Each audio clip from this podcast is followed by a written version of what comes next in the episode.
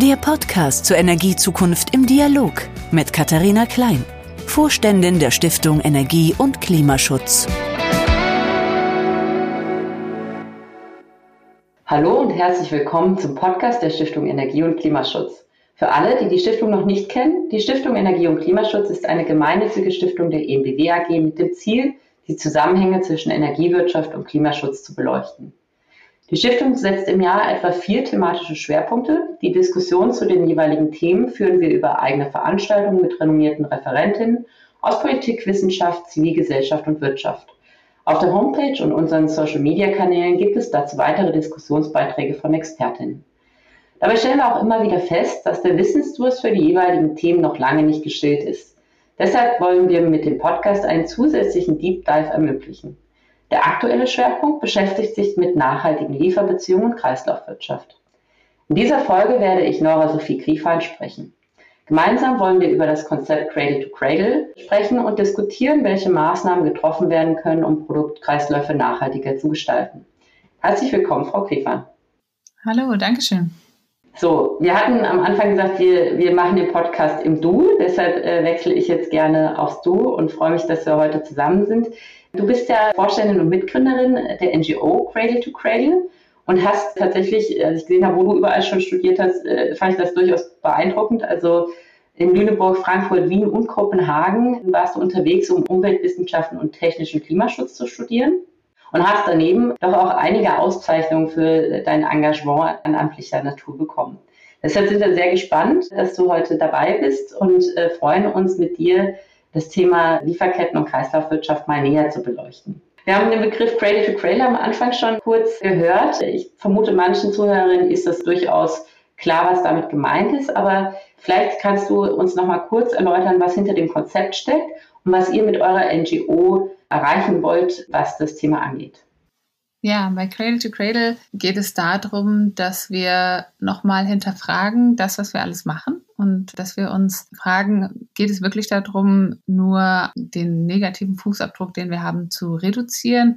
Geht es wirklich darum, nur weniger schlecht zu sein oder müssen wir nicht die ganzen Dinge nochmal ganz neu uns überlegen? Müssen wir nicht gucken, wie schaffen wir es, einen möglichst großen positiven Fußabdruck zu hinterlassen und wirklich positiven Impact zu haben? Und das funktioniert mit dem Cradle-to-Cradle-Design-Konzept, in dem wir alle Produkte, alle Dinge nochmal neu gestalten und von vornherein so entwickeln, dass sie gar nicht erst Müll werden, also nicht in einer linearen Wirtschaft entwickelt sind und am Ende immer Müll werden müssen, sondern dass ich mir von vornherein überlege, was passiert mit dem Produkt, wenn ich es nicht mehr nutze und wie können die Materialien in technischen oder biologischen Kreisläufen zirkulieren und somit immer wieder Nährstoff für etwas anderes werden. Lineare äh, Lieferbeziehung ist ein gutes Stichwort. Wir haben in der vergangenen Woche bei unserem Debattenabend genau darüber geredet, wie nachhaltige Lieferbeziehungen und Kreislaufwirtschaft auch aussehen können. Ein zentrales Thema war dort unter anderem, wie ein nachhaltiger Bezug von Rohstoffen erfolgen kann. Als wir uns das angeguckt haben, wurde deutlich, wie komplex diese Lieferketten sein können. Viele Produkte durchlaufen ja eine ganze Reihe von Lieferanten weltweit, bevor sie bei dem eigentlichen Unternehmen ankommen, was dann das tatsächliche Endprodukt vermarktet. Was ist denn aus deiner Sicht nötig, um solche Prozesse transparent zu gestalten? Transparenz ist da ein ziemlich gutes Stichwort. Es geht wirklich darum, sich anzugucken, wo kommen die Materialien her, die ich nutze? Was benutze ich auch für Materialien und das auch transparent zu kommunizieren? Also gerade nicht mehr davon nur zu sprechen, was mache ich alles nicht und wo bin ich überall nicht schädlich, sondern wirklich aufzuzeigen, was ich tue. Das heißt, wenn ich ein Produkt entwickle, dann hilft es auch nicht zu sagen, das ist jetzt frei von und dann setze XY als jeden beliebigen Schadstoff, den man finden kann, ein. Das reicht nicht, sondern man muss wirklich klar definieren, wie muss denn die Zukunft aussehen und das transparent kommunizieren. Die Digitalisierung kann dabei extrem helfen, diese Prozesse transparent und überhaupt möglich zu machen, weil dadurch natürlich nachvollzogen werden kann, was wo an welcher Stelle eingesetzt werden kann.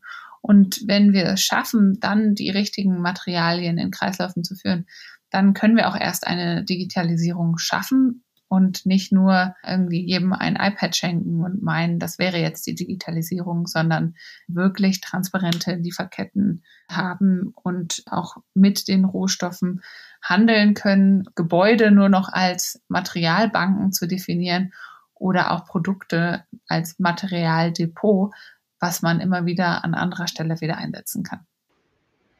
Das Thema Digitalisierung ist, ist wirklich spannend. Das kam tatsächlich auch während des Debattenabends schon am Ende geht es ja darum, dass man die richtigen Daten auch bekommt und die tatsächlich auch zugreifbar sind für die, die dann auch wissen müssen, wie im Endeffekt das entlang der Lieferkette auch sich gestaltet.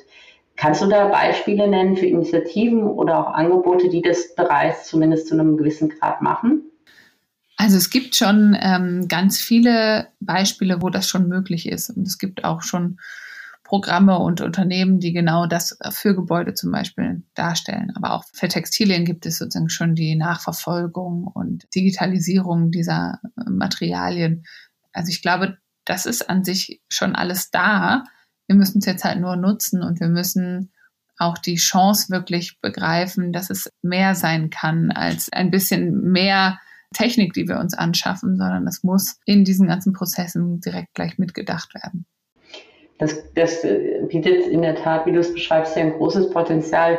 Sind denn die Datenbanken, die man da bräuchte, tatsächlich schon so aufgestellt, dass wir für die unterschiedlichen Wertschöpfungsketten, über die wir da sprechen, das dann auch abbilden können, dass wir da auch Zugriff drauf haben? Oder sagst du, da ist auch noch Handlungsbedarf?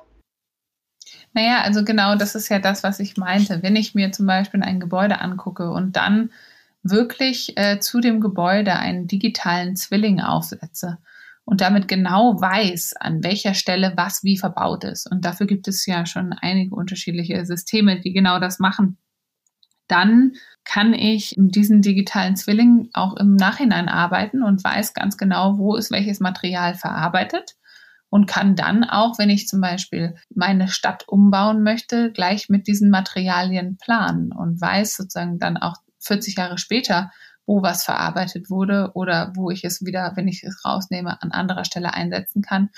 Und dadurch wird dann das Gebäude zur Materialbank und ist nicht mehr einfach nur noch ein Haufen, der am Ende gar nichts wert ist, sondern das Gebäude ist sozusagen schon ohne das Gebäude alleine schon was wert. Und damit kann ich natürlich dann auch ganz andere Rechnungen aufmachen, weil dann dieses Gebäude schon einen eigenen Wert alleine nur an den Materialien hat. Und das bringt uns natürlich zu ganz anderen Modellen, auch in der Finanzierung.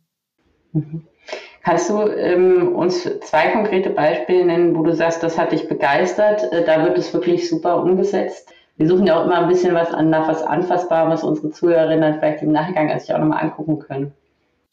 Naja, also es gibt sozusagen von unterschiedlichsten Gebäuden schon diese Beispiele. Man kann sich zum Beispiel ja auch das Cradle to Cradle Lab, was wir in Berlin gemacht haben, angucken. Das heißt, man kann bei uns vorbeikommen und kann dort eine Sanierung nach Cradle to Cradle sehen und sich dazu sozusagen passend den digitalen Teil dazu auch angucken und sehen, okay, wo sind dann welche Materialien verbaut und damit auch zu sehen, okay, das sind Materialien, die komplett kreislauffähig sind. Das sind Materialien, die in biologische oder technische Systeme zurückgehen können und die sind auch so gleich ausgesucht, dass sie gesund sind für Mensch und Umwelt.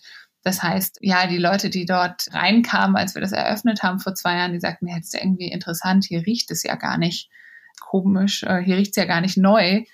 Und das war sozusagen ganz komisch für die, aber ja, weil eigentlich sollen diese Materialien ja gerade nicht neu riechen, weil das, was wir als neu riechen kennen, ist das Ausgasen von Materialien die uns eigentlich dann krank machen und äh, schaden. Und das heißt, da sozusagen zu sehen, das kann auch ganz anders gehen. Das ist, äh, das ist ein guter Tipp. Da werde ich mal demnächst bei euch vielleicht auch vorbeischauen ähm, in Berlin. Wenn man was äh, so direkt beobachten und anschauen kann, ist das natürlich ein super Angebot. Ja, das war auch genau die Idee, sozusagen einen Ort zu haben, wo man das begreifen kann, wo es sozusagen nicht nur darum geht, von so einer Idee zu sprechen, sondern auch zu sehen und sozusagen zu fühlen zu können, dass es ähm, schon Realität ist und dass schon ganz viel möglich ist. Jetzt ist ja tatsächlich das auch eine Frage, die sich viele Unternehmen stellen. Also wie kann ich meinen Ressourcenverbrauch minimieren? Wie kann ich nachhaltige Lieferketten sicherstellen? Oder wie kann ich sogar, ich sag mal, das ist jetzt für viele auch noch die Kür, aber wie kann ich vielleicht sogar gleich von Anfang an das so gestalten, dass bei Design mitgedacht wird, dass man tatsächlich eine zirkuläre ähm, Wertschöpfungskette hat. Was würdest du denn jetzt den Unternehmen raten, die sich dem Thema nähern? Gibt es da so eine Art Leitfaden, an dem man sich orientieren kann?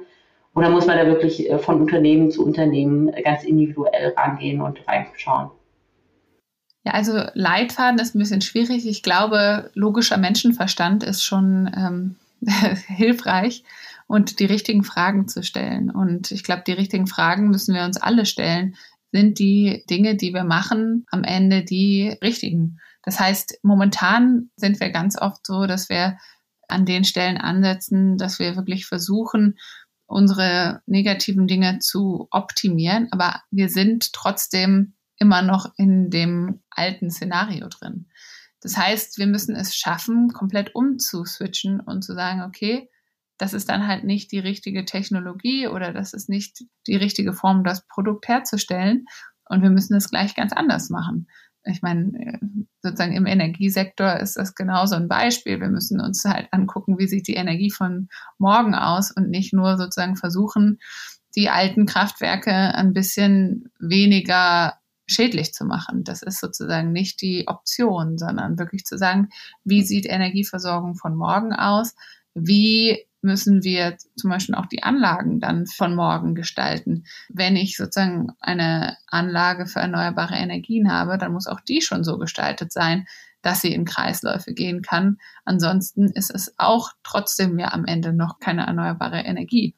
Und genauso bei anderen Produkten auch. Ich muss mir von vornherein überlegen, wie müssen meine Materialien ausgesucht sein, damit am Ende gar nicht erst schädliches Material entsteht, was ich am besten auch noch nicht mal recyceln kann, sondern ich muss mir sozusagen von vorne gleich überlegen, was ist das Nutzungsszenario und wie muss ich mein Produkt gestalten, damit es für dieses Nutzungsszenario passt. Das ist tatsächlich ja ganz spannend. Du hast jetzt äh, das Beispiel erneuerbaren Anlagen äh, genommen. Natürlich äh, kommen wir jetzt ja auch irgendwann im nächsten Jahrzehnt in die Situation, dass Altanlagen in irgendeiner Form recycelt werden müssen.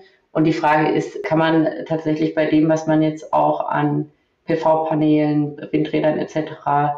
neu fertigt, äh, das Ganze schon mitdenken? Da gibt es ja auch verschiedene Initiativen, die sich damit auseinandersetzen. Aber ein Thema, was ja immer wieder auch in den Medien ganz groß auftaucht, ist das Thema Elektrobatterien. Wie seid ihr denn als Verein da aufgestellt? Arbeitet ihr so ganz konkret auch da mit Branchen zusammen, dass ihr sagt, wir sehen uns da auch als Challenger im Sinne von, dass wir gucken, dass da bei solchen konkreten Themen auch was vorangeht, dass man da auch an Alternativen arbeitet oder entwickelt oder arbeitet ihr eher so auf so einer konzeptionellen Ebene? Naja, das ist natürlich konzeptionell, aber trotzdem konkret mit den Akteuren im Gespräch sein. Also deswegen bin ich ja auch heute mit euch im Gespräch, weil wir natürlich mit denen, die am Ende die Produkte herstellen oder die am Ende jetzt ähm, die Energie erzeugen, weil wir mit denen sozusagen im Gespräch sein müssen, wie denn die Zukunft aussehen kann und wie die Dinge anders gemacht werden können. Ich glaube, es gibt gar keine Frage drumherum. Also natürlich müssen wir Erneuerbare nutzen und die müssen natürlich kreislauffähig gestaltet sein. Das ist ganz klar. Ansonsten ähm, ist das nicht erneuerbar. Und wir haben natürlich auch jetzt, also auch wenn man über äh, Batterien spricht und Co., wir haben große Probleme damit, dass wir gar nicht so viele Ressourcen haben, wie wir für diese ganzen Dinge brauchen. Das heißt, wir müssen uns auch andere Technologien überlegen, die wir dafür nutzen können. Und wir dürfen halt gerade die Materialien halt nicht einfach verbrauchen. Wir haben ein nicht ganz geschlossenes System als Erde, aber wir haben keinen Meteoroiden, der irgendwie jeden Tag hier runterkommt und uns neuen Materialnachschub bringt. Das heißt, natürlich müssen wir die Materialien im Kreislauf halten und dann können wir die dafür die Energie, die hier täglich eintrifft, dafür auch nutzen. Und das sollten wir auch. Wir sollten diese Energie dafür nutzen und dann wirklich diese Materialien im Kreislauf führen. Und deswegen finde ich es dann auch schwierig, wenn gesagt wird, naja, wir versuchen hier wieder nur auf Effizienz zu setzen weil auch dort, ähm, wenn man nur auf Effizienz setzt bei der Energieerzeugung, dann hat man vielleicht sozusagen kurzfristig ein bisschen was gespart, aber langfristig verliert man die Ressourcen. Ein PV-Panel, was nur auf Effizienz ausgerichtet ist, verliert auch langfristig dann die Ressourcen, wenn sie am Ende Sondermüll werden, statt sich zu überlegen, wie können wir die Energie so einsammeln, dass sie vielleicht nicht so effizient eingesammelt wird, aber am Ende die Materialien nicht verloren gehen.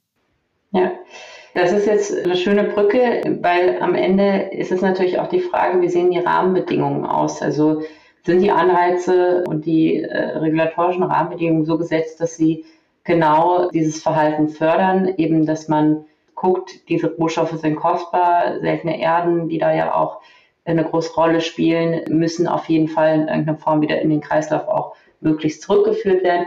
Ist denn aus deiner Sicht das jetzige Anreiz- und regulatorische System so gebaut, dass es tatsächlich da auch die Akteure auch animiert, in diese Richtung zu gehen? Ja, noch lange nicht genug. Deswegen sind wir ja auch da dran und bringen uns da in diese Diskussion mit ein. Ähm, wir reden momentan ganz stark davon, dass wir irgendwie mit dem Klimawandel ein CO2-Problem haben. Aber wir sehen Kohlenstoff nicht als das, was es eigentlich ist, ein wichtiger Rohstoff, den man im Kreislauf führen muss und dass wir ein Problem damit haben, ein schlechtes Kohlenstoffmanagement zu machen. Das heißt, auch da geht es ja darum, wenn wir etwas aus der Erde nehmen, nutzen und am Ende die Luft pusten, dann ist auch da der Kreislauf nicht geschlossen. Und das sozusagen zu sehen und zu sagen, naja, wenn wir etwas aus der Erde nehmen, müssen wir es trotzdem wieder im Kreislauf führen und entweder zurückbringen und unsere Böden dadurch fruchtbarer machen oder zumindest in der Phase des Nutzens zirkulieren lassen und nicht am Ende sozusagen als Waste in die Luft geben. Und dann natürlich auch sich anzugucken, okay, hm, wie können denn auch Technologien sein, die den Kohlenstoff, den wir schon in die Atmosphäre gebracht haben, wieder zu nutzen und wieder da rauszuholen. Wir sind, haben jetzt schon Probleme damit, dass wir mit den Klimaveränderungen strugglen. Und wie kann es sein, dass wir dann darüber nur sprechen, dass wir sozusagen irgendwie ein 1,5 Grad Ziel haben. Das ist ja, ja schon zu viel. Und sozusagen, das ist irgendwie unser Ziel, wo alle noch davon ausgehen, dass wir es überhaupt nicht erreichen werden, sondern wir müssen uns doch wirkliche Ziele setzen. Wo wollen wir denn sein in, in 20 äh, Jahren, in 30 Jahren? Wo sollen wir als Gesellschaft stehen und wie wollen wir unsere Ressourcen nutzen? Und da Kohlenstoff zum Beispiel genauso als eine Ressource zu betrachten. Ähm, und dann auch nicht zu sagen, okay, wir reden davon jetzt CO2 zu bepreisen oder zu besteuern, sondern halt auf reale Preise zu gehen und zu sagen, okay, was kosten denn eigentlich die Ressourcen, die wir verwenden? Dann kann man vielleicht mit Instrumenten wie einer Ressourcensteuer sowas angehen oder auch mit anderen Dingen, wo man sozusagen Ressourcen allgemein anguckt. Aber nicht so zu tun, als wenn es dabei nur um Kohlenstoff, den man in die Luft abgibt, geht und möglichst den nur zu reduzieren, weil damit sind die Probleme dann oft trotzdem nur verlagert. Hm. Also das Thema tatsächlich, äh, den Rohstoffen auch den Preis zu bekommen, den sie auch in dem Gesamtsystem haben.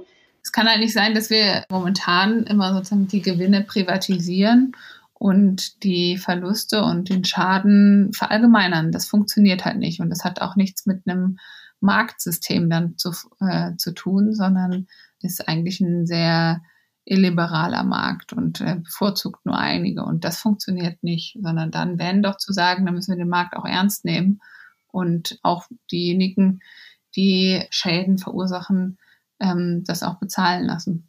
Ja, also das finde ich eine ganz spannende Diskussion. Die gibt schon, also als ich angefangen habe studieren, zu studieren, war das schon ein Thema, dass es die Forderung gab, tatsächlich stärker Rohstoffe zu besteuern und nicht Arbeit. Und sie dauert bis heute an. Ich bin mal gespannt, ob sich in, in diesem Jahrzehnt da endlich dann auch mal vielleicht was an der, an der Debatte auch ganz konkret ändert. Aber äh, wir werden sehen. Also ihr, ihr setzt euch auf jeden Fall dafür ein. Arbeit ist natürlich nachwachsend und wir wollen ja, dass die Menschen äh, arbeiten. Deswegen eigentlich ist das äh, unlogisch, so wie wir es momentan tun. Das stimmt. Ich stelle mir eine provokative Frage. Also ich habe ja in dem Diskurs jetzt gelernt, jetzt auch über die Expertenbeiträge und so weiter, es gibt ja schon einige, die sagen, naja, das ist ja alles schön und gut mit der Kreislaufwirtschaft, aber erstens, ähm, das führt zu Kostensteigerungen bei den Produkten, wie soll man die denn niemals unter die Leute bringen? Und zweitens, die Debatte gefährdet eigentlich die Akzeptanz der Gesellschaft für zum Beispiel die Energiewende und den Ausbau der Erneuerbaren und Elektromobilität, weil sie gleich schon anfängt, diese Dinge, ähm, die ja die Technologien, die es jetzt dort gibt, schon wieder negativ zu betrachten und sozusagen Wasser auf den Mühlen derjenigen gibt, die eh grundsätzlich diese, diese Schritte, was Energiewende und, und auch Transformation im Mobilitätsbereich angeht, kritisieren. Ich konfrontiere dich jetzt einfach mal damit, weil ich glaube, du kennst das und wirst sicherlich das, das erste Mal auf diese Argumente treffen und deshalb wäre es mal spannend, wie du, wie du da äh, darauf reagierst, wenn dir das begegnet. Also ich glaube, das Thema Kosten ist einfach kein reales. Das wird immer so ein bisschen so getan, als wenn das so wäre. Wenn man sich wirklich anguckt, äh, zum Beispiel Cradle-to-Cradle-Produkte, dann sind die tatsächlich teilweise heute schon günstiger. Wenn man sich aber vor allem die komplette Nutzungsphase anguckt, sind sie sehr oft günstiger. Ich meine, wir hatten vorhin schon das Beispiel von dem Gebäude. Auch bei Gebäuden lässt sich das einrechnen, dass man sagt, okay, man hat vielleicht eine höhere Anfangsinvestition aber auf die Nutzungsdauer des Gebäudes ist am Ende das günstiger, das Gebäude nach Cradle to Cradle gebaut zu haben. Das ist so ein Beispiel, aber auch bei anderen Produkten. Oft liegt es momentan, wenn Dinge teurer sind, vor allem da drin, dass Innovationskosten eingepreist werden, aber gar nicht, dass das Material oder die Produkte am Ende wirklich teurer werden. Oder dass es kleine Unternehmen sind, die das umsetzen und die halt einfach gar nicht diese großen Skalierungseffekte haben und darüber das alleine schon teurer ist. Also deswegen pauschal kann man das gar nicht sagen. Und ich meine, es ist ja auch so, dass auch die großen Unternehmen sich auf den Weg machen und auch merken, das geht gar nicht anders und dann auch sehen, man kann schon sehr, sehr viel umstellen, selbst in den bestehenden Systemen. Also dem würde ich nicht ganz zustimmen. Und außerdem geht es natürlich auch darum, man muss sagen, ja, wer leidet denn quasi am meisten eigentlich an dem, was an Schaden trifft. Und das sind halt meistens gerade nicht die Bessergestellten, sondern die Schlechtergestellten in einer Gesellschaft, die besonders häufig an der großen Hauptstraße leben und dadurch dem Feinstaub ausgesetzt sind oder auch, wenn man das global betrachtet, auf, aus Ländern kommen, wo der Klimawandel dann deutlich mehr Einfluss hat und sie deswegen alleine als Klimaflüchtlinge sozusagen unterwegs sind. Das äh, sind alles so Punkte, wo dieser Kostenaspekt eigentlich nicht tatsächlich so ist und wo man natürlich äh, gucken muss, wie gestaltet man momentan den Übergang so, dass man es nicht einfach auf diejenigen, die sich sozusagen nicht leisten können, umwälzt, sondern die Kosten real verteilt. Weil wenn man sich anguckt, wer, wer produziert denn eigentlich auch die meisten Umweltschäden, dann sind es auch nicht diejenigen, die in unserer Gesellschaft schlechter gestellt sind, sondern dann sind es der Teil der Gesellschaft, der sich viel leisten kann und auch viel Geld zur Verfügung hat. Das heißt, da an den Stellen würde es darum gehen, wie diese Menschen dann auch damit einbezogen werden können. Auf dieser Technologieperspektive oder zu sagen, okay, ähm, man hält dann das auf, was gerade passiert, das glaube ich nicht. Ich glaube, wir halten uns manchmal ein bisschen sehr beschäftigt mit dem, dass wir denken, wir wären ja irgendwie schon gut damit, ja, jetzt uns damit zu beschäftigen, äh, die Plastiktüten zu verbieten oder nochmal allen zu erzählen, dass sie mit einem Jutebeutel einkaufen gehen sollen. Also ich meine, ich gehe auch mit dem Jutebeutel einkaufen, aber das ist, finde ich, eigentlich gar nicht mehr die Frage, sondern es geht doch darum, viele Dinge sollten schon eine gewisse Selbstverständlichkeit haben, aber die werden auch die Transformation nicht komplett mit sich bringen. Und wir haben einfach nicht mehr die Zeit, jetzt immer noch an diesen kleinen Stellen nur zu diskutieren. Wenn wir uns angucken, im letzten Jahr war der hatten wir Corona. Wir haben alle haben sich sozusagen eingeschränkt. Wir sind viel weniger geflogen. Wir haben viel weniger Umweltzerstörung mit unserem Konsumverhalten mit uns gebracht. Und trotzdem ist der Earth Overshoot Day gerade mal drei Wochen nach hinten gerutscht. Also eigentlich ist diese Argumentation halt schwierig, weil ich meine, diese drei Wochen, die helfen uns auch nicht. Also die bringen uns trotzdem noch nicht an das Ziel. Und dann zu sagen, okay, das reicht uns und das hilft uns schon. Natürlich müssen wir auch darüber sprechen, was wir brauchen auf dieser, in dieser Zeit der Transformation. Und natürlich gibt es auch Dinge, die wir jetzt da schon tun müssen. Wir dürfen uns nur nicht mit den falschen Dingen zu sehr beschäftigt halten, sondern müssen wirklich anfangen, wirklich die richtigen Dinge umzusetzen. Und es darf halt nicht sein, dass Unternehmen sich so ein bisschen mit CSR-Maßnahmen schmücken und irgendwie halt hier nochmal ein bisschen was an Geld ausgeben für sozusagen ihr grünes Portfolio, sondern es muss im Kerngeschäft geschehen und es müssen wirklich Transformationen im Kerngeschäft sein und die Produkte müssen sich angeguckt werden. Wie sind die gestaltet? Und das ist, glaube ich, das, wo es losgehen muss und wo wir einfach keine Zeit dafür haben, nur so ein bisschen drumherum zu machen. Ja, die, diejenigen, die diesen Podcast ja regelmäßig hören, die wissen, dass wir auch in jeder Folge ähm, einen unserer jungen Energiereporterinnen zu Wort kommen lassen. Die Energiereporterin, das ist ja ein Projekt der Stiftung, bei dem Studierende und Young Professionals von spannenden Klimaschutzprojekten aus ihren Auslandssemestern berichten. In dieser Folge, die wir Ihnen jetzt gleich zeigen, berichtet die Energiereporterin Katharina Wildgruber. Die hat ihr Auslandssemester in Trondheim verbracht und hat etwas über diesen, dieses nördlichste Energiepositivgebäude der Welt, das es dort gibt, zu berichten. In Trondheim, der drittgrößten Stadt Norwegens, befindet sich das nördlichst gelegenste energiepositive Haus der Welt, das Powerhouse Bratørkaia. Das Powerhouse erzeugt über seine Lebensspanne, also Bau, Betrieb und Abriss, mehr Energie, als es insgesamt verbraucht. Das umschließt auch den Energiegehalt aller im Haus verbauten Rohstoffe und Materialien. Möglich gemacht wird dies durch das energieeffiziente Design des Hauses sowie durch die 3000 Quadratmeter große Photovoltaikanlage auf dem Dach. Ziel des energieeffizienten Designs ist es, den Energiebedarf des Hauses zu minimieren. Dafür wurde eine besonders effiziente Isolierung eingebaut. Mehr aus dem nahegelegenen Hafen wird je nach Bedarf zum Heizen oder Kühlen verwendet, es werden lediglich energieeffiziente Verbraucher eingesetzt und ein besonderes Lichtkonzept reguliert die Lichtintensität je nach Aktivität im Gebäude. Mithilfe der PV-Anlage erzeugt das Powerhouse täglich im Schnitt etwa doppelt so viel Strom, als es benötigt. Überschüssige Energie wird in Speichern im Keller sowie in ein lokales Mikronetz eingespeist. Das Mikronetz versorgt dann auch Nachbargebäude, Elektrobusse, Autos und Boote mit sauberem Strom. Somit fungiert das Gebäude als kleines sauberes Kraftwerk mitten in der Stadt.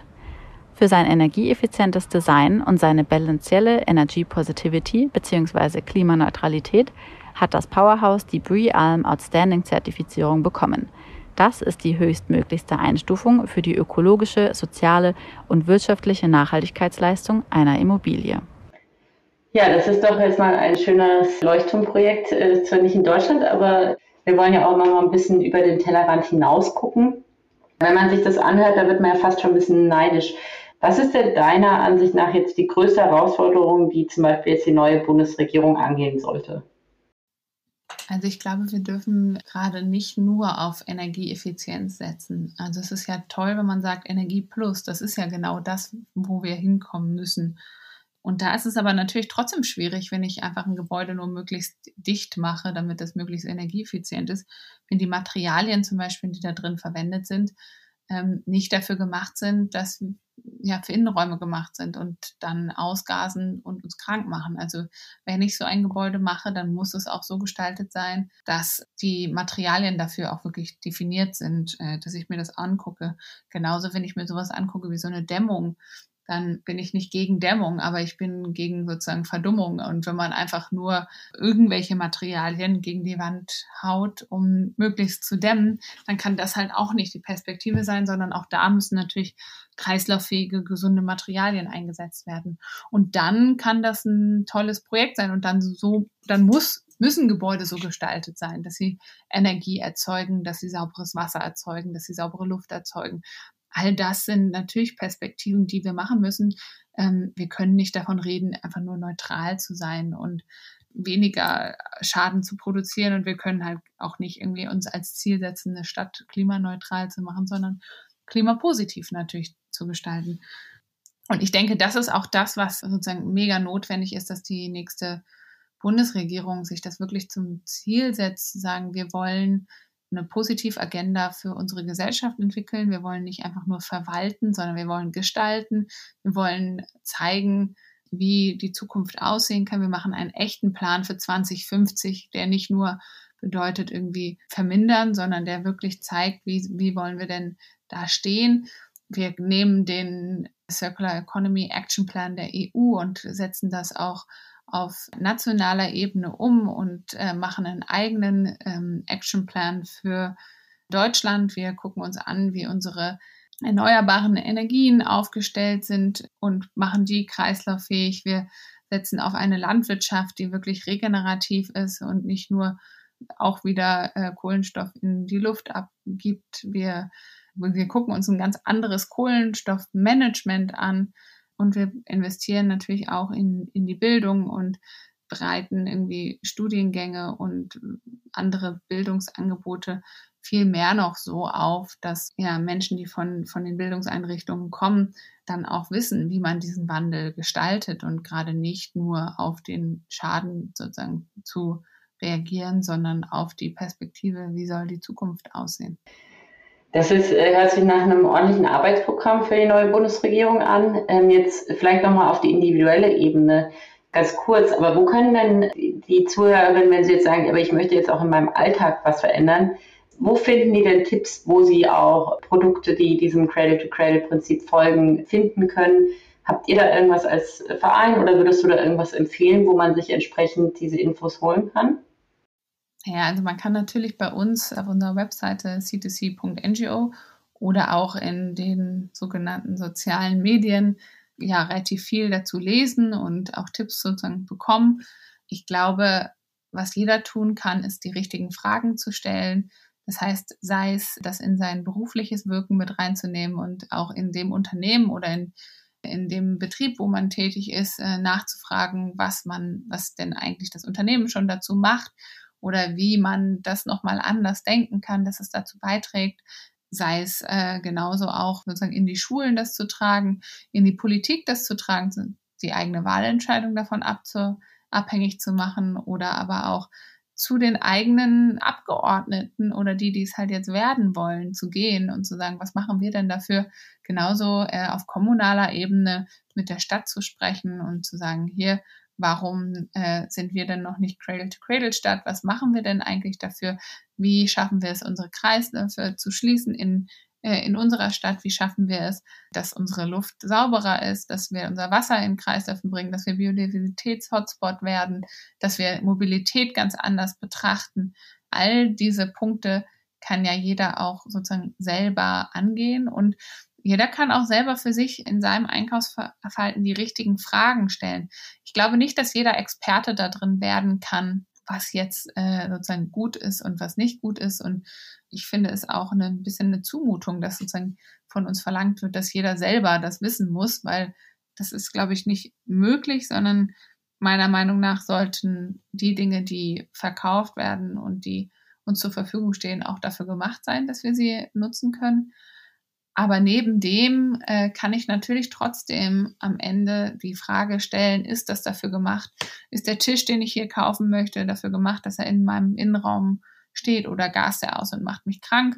Ist äh, der Stift, den ich kaufe, dafür gemacht, dass ich auf dem Papier schreibe oder habe ich am Ende damit Schadstoffe in den Papierkreislauf gebracht? Sind die Schuhe, die ich trage, so gestaltet, dass wenn die Sohle sich abreibt, das Material, was auf dem Boden bleibt, auch für biologische Systeme gemacht ist und deswegen halt auch für das Nutzungsszenario gemacht ist, in, in dem ich es habe. Und diese Fragen kann ich natürlich auch an den Hersteller stellen und damit auch einen Wandel vorantreiben, weil ich damit ja konkret auch äh, sage, dass ich das gerne mir so wünsche. Und die Hersteller müssen ja auch erstmal wissen, dass überhaupt die Nachfrage der Einzelnen auch da ist. Und dann werden sie auch animiert, das äh, zu verändern. Ein ganz wichtiger Punkt ist auch die Frage zu stellen, muss ich denn die Dinge eigentlich alle besitzen oder geht es nicht darum, dass ich sie nur nutzen will? Warum soll ich mir denn eine Waschmaschine kaufen? Warum kaufe ich mir nicht nur das, den Nutzen, zu Hause bequem waschen zu können? Oder genauso bei der PV-Anlage, kaufe ich mir eigentlich eine Photovoltaikanlage oder kaufe ich mir Photonen einfangen auf meinem Dach? und äh, eigentlich die Materialien gar nicht mehr selber zu besitzen, sondern zu sagen, wenn ihr mir die gebt, dann möchte ich aber gefälligst, dass ihr sie auch wieder zurücknehmt.